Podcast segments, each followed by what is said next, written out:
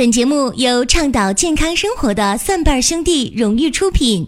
添加公众微信“蒜瓣兄弟”，给你更多惊喜。欢迎大家继续的关注收听《中医入门》，这是中医小白的入门神必备。今天和大家讲中医各家争鸣。其实说到中医的各家争鸣，也是一个呃挺有广泛性的话题。其实不仅是中医啊有各家的争鸣，其实很多行业都有各家的争鸣，对吧？都是呃所谓的同行呃是冤家，真的有的时候呃在很多行业当中都这样。你装修个房子是吧？你请来了木工，呃，那么可能这些木工有这样的看法啊，说你这房应该这么装啊，然后又请来其他木可能说你这房子要这么的去装修。啊，那么你请厨师啊，你去做一桌年夜饭啊，可能也会有争论。你说我就想做家常菜啊，那么你请两个厨师来啊，一个可能是主厨，一个是这个副厨大下手的，他们两个之间可能也要有争议，是吧？各有各的一个想法。所以中医呢，作为一个技术含量特别高的这么一个行业，呃，当中有争鸣的事儿，那就不足以为奇。甚至有人认为说，干中医的人是非常封闭的人啊，说干中医的人这个度量不太大啊，往往有这个自己一些保守的东西啊，说这个传内不传外，然后在这个同行当中啊，互相之间呢，就是呃，不去把一些很本质的东西啊，去这个透露，去呃展示给别人，呃，甚至还有人讲说，那这个中医啊，那门派多了去了。什么伤寒派、温病派、补土派、攻下派、经方派、十方派，啊，什么火神派等等吧，那那就多了去了。甚至啊，我有的时候就想，我说这中医啊，其实就是一家。你说你还分什么彼此呢？对吧？你中医来讲，你能离开阴阳五行吗？谁也离不开。那好比说我们长江水、黄河水，啊，你哪怕一下弄到这个。尼罗河弄到亚马逊了，你什么河的水，你最终不还是入海吗？对吧？所以中医呢，严格来讲，它是一个允许多元化，但是最终呢，它是呃百脉一中，是百川归海的。你要是想明白这一点，我觉得中医呢就不该有一些这个门户的芥蒂啊，说我们呃无论哪个医家他在用药的时候有一些各自不同的特点，这个。不需要去过多的做一个什么这个争论呐，说哎呀，说他怎么就这么用药呢？呃，我觉得这个真的啊，这样去去这个争议，这样去争论，呃，没有多大的意义。为啥没多大意义呢？因为呃，本身来讲，你你要知道，这个中医的传承现在就面临一个挺大挺大的问题了。然后呃，说中医的这个发展和创新，在今天这个时代显得就。非常的尴尬啊，然后本来就出了这样一个尴尬的局面了，然后中医人啊还这个这个互相之间呢，呃有一些这个想法啊，我觉得这个就大可不必啊，这真的是大可不必。那怎么样去解决这个问题呢？呃，我觉得最好的方法就是呃要知道中医它究竟说的是什么，然后我们呃怎么样的去。看待这个中医，这个其实是更关键的。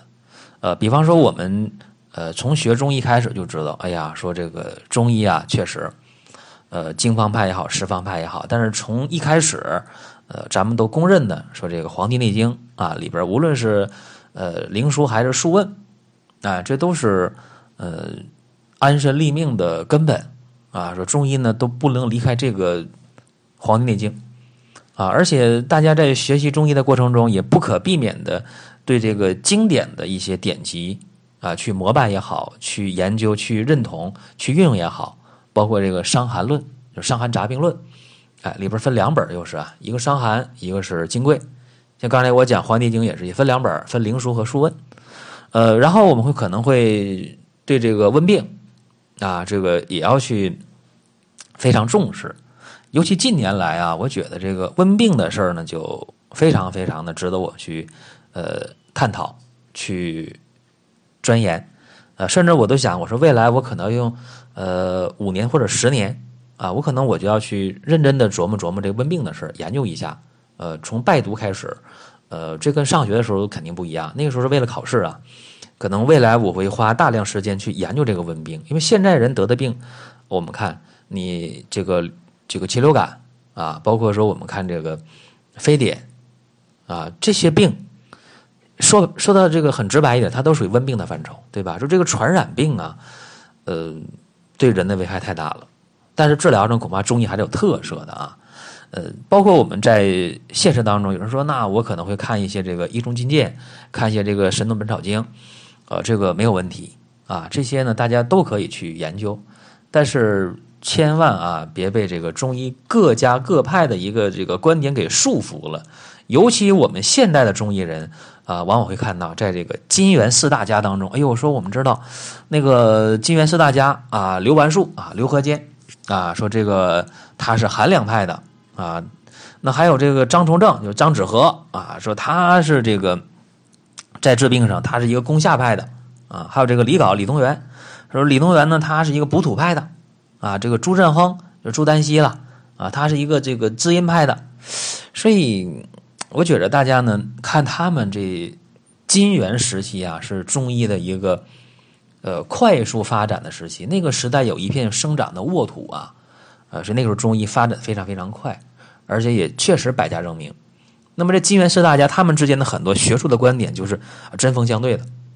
但是呃，但是我们现代人啊，应该跳出那个历史的局限啊，我们我们今天再去看，呃，说无论是。滋阴也好，补土也好，啊，攻下也好，还是呃寒凉也好，它总是针对当时啊当时的这个治疗的局限，他提出了一个观点。但是你不能把它就给它摒弃了，说我我就认同这一家一家之言，然后其他的我我就不认同。这好像什么呢？临床当中，呃，现在有些现代医家也是啊，他。就善用一个方子去加减，啊，你看我我在读书的时候，呃，我认识一个老中医，当时出专家诊的一个老中医，呃，他呢一生当中善用乌梅丸。我们说乌梅丸是安回止痛的一个药啊，治这个呃胆道蛔虫的专顶的是是这么一个乌梅丸这么一个药。今天你说真的治蛔虫都能胆道蛔虫专顶疼痛呕吐了，甚至这个。因为这个疼痛都昏厥了，你这样的病例也确实很罕见，基本遇不到了。但是就有这样的现代的医家，呃，叫家呢就就很了不起了，作家呀、书法家呀、啊文学家呀、科学家呀，是吧？现在一些医家，就我认识的老人家啊，他就能用一个乌梅丸进行不断的化柴啊，去加减，然后就能应对临床当中常见的各种各样的病。所以你要看到它的精髓。如果我们看金元四大家，他们各自的学术观点是不一样的，甚至是这个针锋相对的，他们怎么能治病？那这个你要想不通的话，呃，我觉得也也不是很难啊。为什么这么讲呢？呃，就以我接触这位老人家为例啊，他就是用一个方子啊就能解决很多很多的病，对吧？那他是用一个方子在治病吗？呃，绝不是。绝不是用一个方式在治病，他是用这些方子进行的，呃，化柴加减，这才是根本。说你给他定成哪一派呀？那乌梅丸是吧？这个是安回止痛的。说那你说他是乌梅乌梅丸派的，这个也不现实啊。他只不过是有一个打底的方子啊。所以，呃，今天的人呢，应该呃公正客观的去看待一些。呃，中医各家各派的这么一个争鸣的问题，尤其我们要是去学中医各家学说的话，我们发现中医理论的体系的奠基，那就是《黄帝内经》，这个没什么可说的。包括呢，这个黄帝的呃《内经》当中，咱们要是有一些感悟的话，再看《难经》啊、《神农本草经》啊、《伤寒杂病论》呢，这就相当的相对的容易一些。但是如果我们再往下看的话，看这个后世的一些这个医家的话，看这个扁鹊的内外经啊，白氏内经外经啊，白氏旁话呀，黄帝内外经，你再梳理一些啊，包括重点的把这个张仲景的伤寒杂病论研究一下，还有刚才我讲到的金元四大家这几位啊，就刘完素、张崇正、呃朱丹溪、李东垣，你再把他们的这些啊金元四大家的这个观点，你认真的琢磨一下，包括我们再把这个温病学派啊，温病学派像这温病调变呢，你把这个东西再琢磨琢磨、研究研究，我觉着。呃，很多病啊，你在治疗的时候就不会出什么大错。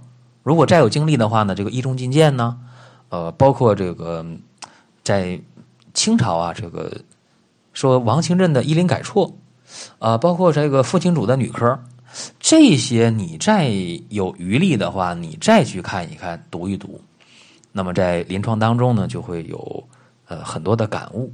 所以我觉得。中医的各家争鸣，争来争去，争的是什么呢？无非是一个对，呃，以人为本的中医的认识，就是你认识的角度是不一样的，就是你出发点是不一样的。但最终，呃，中医它不是一个两败俱伤的医学啊，不像这个西方医学，西方医学你可以把它概括为一个对抗性的医学，是吧？针尖对麦芒啊，说这个有炎症了，我就要消炎啊。呃，长留着了，我就要给它割掉啊！它是一个呃非常对抗性的或者排他性的医学，而而中医不是啊，中医是一个讲究和合的医学，就中医讲究和啊，我们可以说是一团和气。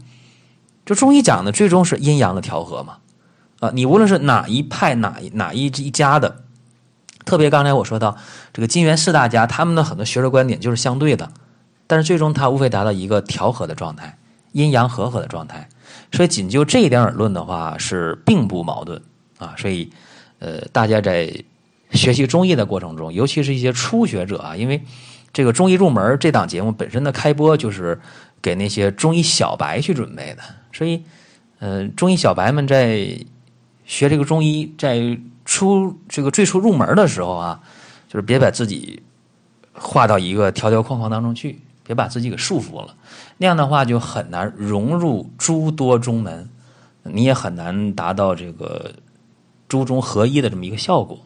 然后你就有一些这个呃心态可能会不太好。哎呀，说我我可能认同哪一门哪一派，这个是没必要的。你要有一个和和广大的这个胸怀。然后最终呢，我觉得大家可能会选一个适合你自己的法门啊。当然，这讲到法门的话，可能又和中医不太一样，讲到其他的学科。呃，什么叫你自己的法门呢？比如说，有的人呢认同说，我无论治什么病，我要先调上请治，啊，那可能也有人认为说，我无论治什么病，我要先调理他的脾胃，脾胃吸收不好怎么治病啊？对吧？可能也有人认为啊，说我治病的话，我就要先排出他的这个体内的邪气，啊，也有人说，那我要先扶助正气，这个都不重要，啊，最终呢，你选一个适合你自己的、适合这个病人的一个辩证。用药的依据，然后你大胆果断的去治，我觉得这个就错不了了。是今天和大家呃聊的一些小感悟啊。这个中医各家学说，当然这么十几分钟肯定讲不完啊。我上学的时候，这个中医各家学说讲了半年啊，那一本书。呃，其实真正研究起来的话，可能研究一年两年的话，就别说是深究，就大体梳理的话，也得梳理个一年左右的时间啊。当然这些呢，都是在入门之后啊，你你逐渐去感悟的东西。呃，今天就和大家啰嗦这么多，呃，大家还可以关注我的另两档节目啊，一个是呃我常和大家说的“求医不折腾”的寻宝国医啊，还有一个就是起码有态度，至少有观点的老中医说。当然也欢迎各位关注收听呃林哥主讲的奇葩养生说。好，咱们今天和大家就聊这么多，下期节目再会。六点起床。